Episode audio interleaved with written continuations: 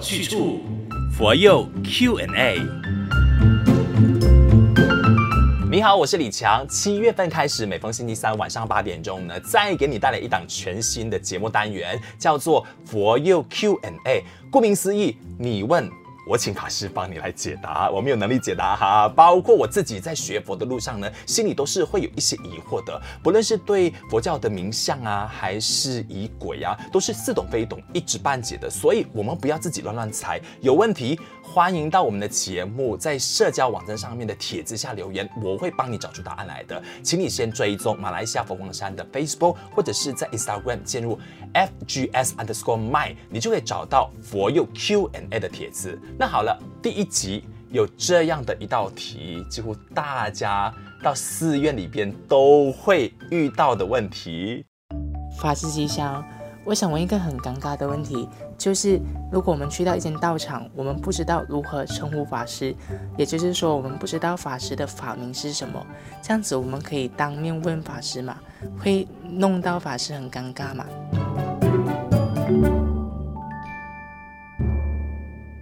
我自己的做法就是会先偷偷问身边的师兄师姐啦，然后才去称呼法师。不知道知宣法师你怎么看？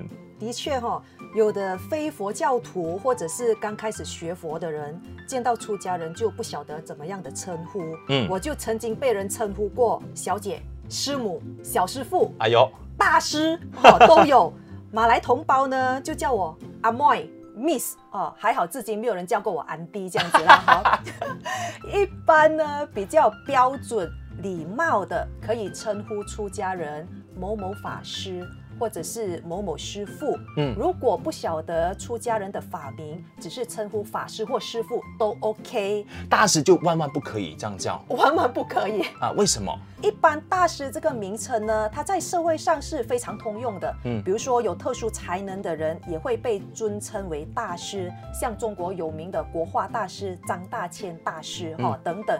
在佛教里面，大师是菩萨的意思，是哦、呃，在佛光山，大师就只有一位，是就是星云大师，没错。其实大师在六十岁以前也是被称为呃星云法师的，嗯。后来弟子们就研究说，哎呀，我们现在都称法师，师父也是法师，那到底谁大谁小？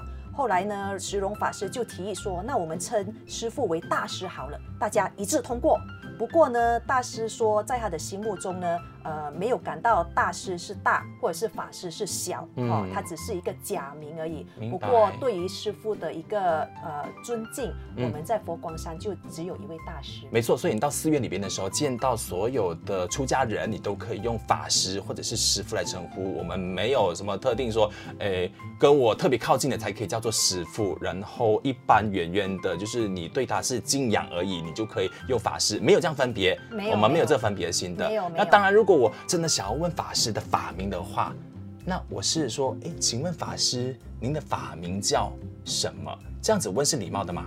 呃，一般呢，我们不会这样子问。嗯嗯啊，如果是比较符合佛教礼节的话，看到法师就可以问说：“法师，请问您的上下怎么称呼？”哦，当然，如果你问说。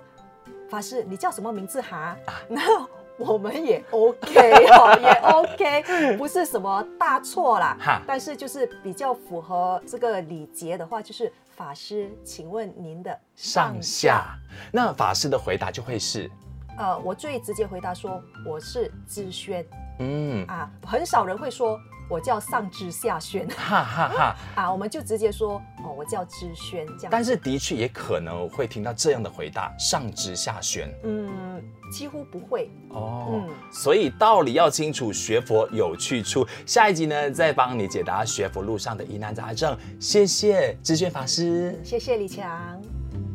道理要清楚，学佛有去处。佛佑 Q&A。